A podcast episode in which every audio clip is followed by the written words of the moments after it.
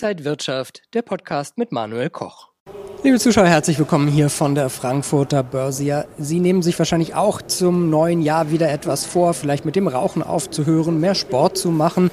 Wie wäre es denn vielleicht, sich mit den Finanzen ein bisschen mehr zu beschäftigen? Und was man da tun kann, das bespreche ich mit Robert Halver von der Baderbank. Schön, Sie hier zu sehen. Ich grüße Sie, Herr Koch. Danke für die Einladung. Herr Halver, was kann man denn machen für so einen Einstieg? Sollte man jeden Tag das Handelsblatt lesen? Sollte man YouTube-Kanäle wie Inside Wirtschaft schauen?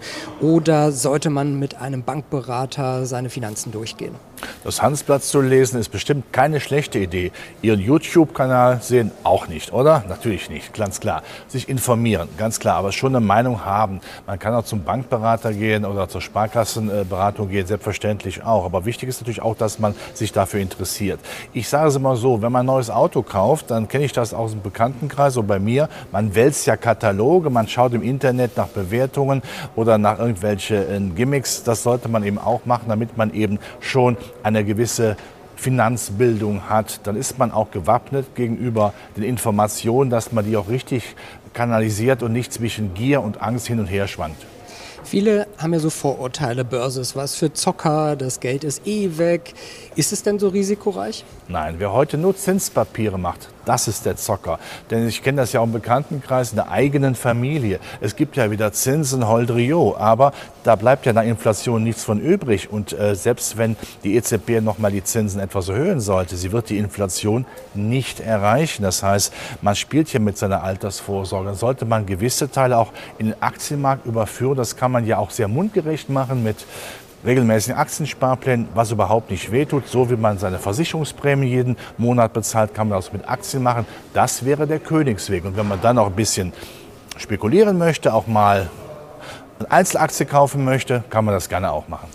Jetzt denken vielleicht manche, ja, wenn ich jetzt morgen eine Waschmaschine kaufen muss, die Autoreparatur bezahlen muss, so unvorhersehbare Dinge, äh, da muss ich vielleicht da an mein Geld ran. Ist das dann vielleicht, sollte man vielleicht das Geld dann genau nicht an der Börse anlegen? Man hat immer eine Liquidität, aber ich glaube, das ist für den Durchschnittshaushalt nicht das Problem, weil der Durchschnittshaushalt hat diese Liquidität beziehungsweise auch auf der Bandbreite der, äh, der Anlagestrategie viel zu viel Zinspapiere. Also man braucht die Liquidität, aber man sollte auch eben nicht vergessen, an der Börse wird das Geld verdient, auch wenn man die Dividende berücksichtigt, die ja im nächsten Jahr wieder recht üppig ausfällt.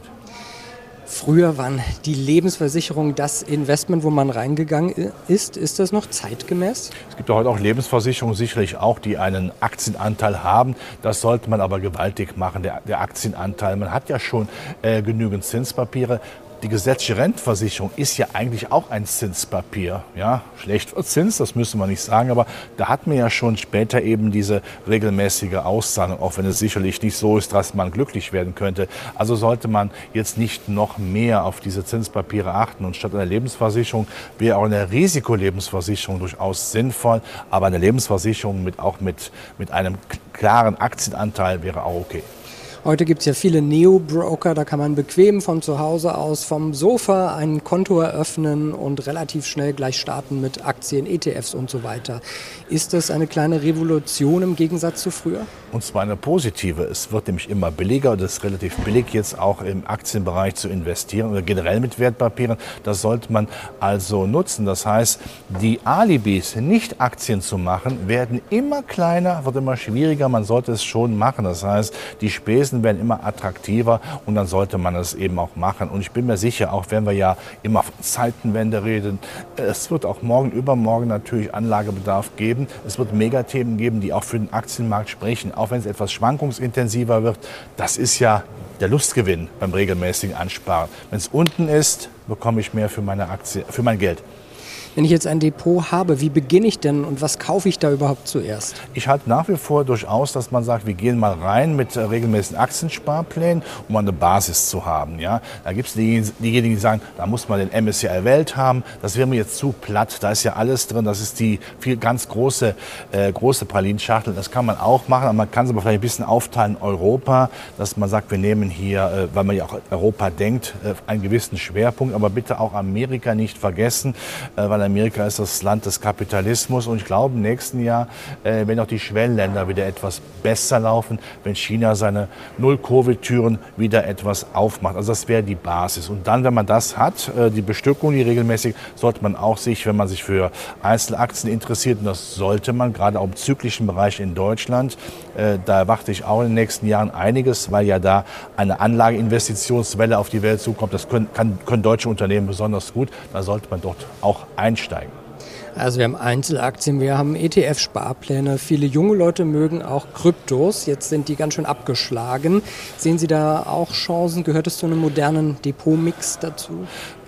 Spekulativ ja, aber nicht klassisch, weil wir haben ja in diesem Jahr erlebt, dass die Kryptowelt ja arg zusammengebrochen ist.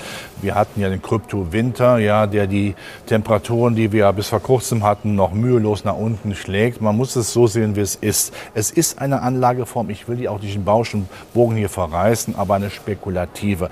Und es ist wichtig zu erkennen, äh, diese Anlageform braucht ein Regelkorsett, dass sie also eingefangen wird.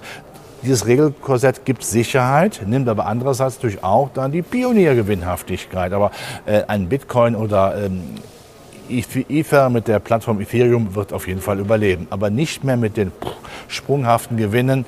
Äh, die Volatilität wird niedriger, aber eine klassische Anlageform ist es nach meiner Meinung nicht. Wie sieht es mit Gold aus fürs, äh, fürs Portfolio? Gold und Silber lieb ich gern, kann es auch gut gebrauchen. Ich singe nicht, keine Sorge, aber bis 10 Prozent des liquiden Vermögens ist das auch in Ordnung. Wir stellen nach wie vor fest, die Welt ist geopolitisch ja nicht stabil. Wir haben nach ähm, Inflation keine attraktiven Zinsmärkte.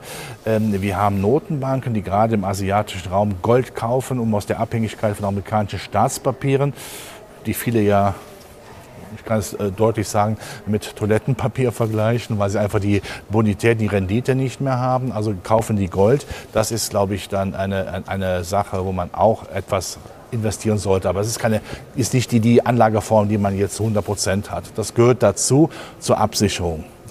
Jetzt gab es schon immer Marktschreier, aber heutzutage durch Social Media gibt es noch mehr Marktschreier, die man auf YouTube, Instagram sieht. Ähm, wie erkennt man denn seriöse Tipps oder Ratschläge, Videos äh, für für die Investments. Was braucht der Influencer? Klicks und Quoten. Und da gibt es die Mehrheit, macht einen tollen Job. Aber es gibt natürlich auch die Harakiris, ja, die Untergangspropheten auf der einen Seite und dann die extremen Euphoriker, wo es gar nicht mehr anders geht. So, ähm, da ist natürlich auch der Prozess der, der, Finanzbildung nötig, um zu sehen, so, das kann man jetzt mal ein bisschen abgleichen. Wir haben ja mal eine Reaktion, also wenn zum Beispiel eine japanische Notenbank damit droht, ihre Liquiditätspolitik einzuschränken, erstmal ist mal geschockt, das muss man aber dann abklopfen auf, den, auf die Substanz, ob es wirklich so schlimm kommt. Dafür braucht man eine gewisse Finanzbildung und auch dann auch äh, die Ruhe zu sagen, das halte ich es auch. Kommt es wirklich so schlimm? Und wenn man äh, sich im Hinterkopf immer behält, die Politik hat nicht die Absicht, einem wirklich weh zu tun, tun, ja, sondern es hat eine Erhaltungsfunktion. Dann weiß man, solange es Megathemen gibt, muss man dann keine, großen Angst, keine große Angst haben. Aber warum? Ein gewisser Unterhaltungswert ist sicherlich bei dem oder der andere, der eine oder andere durchaus vertreten sagt Robert Halver von der Bader Bank. Ich glaube, wir haben auch 2023 weiterhin sehr viel zu besprechen. Danke Ihnen, Herr Halver, und danke Ihnen und euch, liebe Zuschauer, fürs Interesse. Bleiben Sie gesund und munter, alles Gute und bis zum nächsten Mal. Und wenn euch diese Sendung gefallen hat, dann abonniert gerne den Podcast von Inside Wirtschaft und gebt uns ein Like.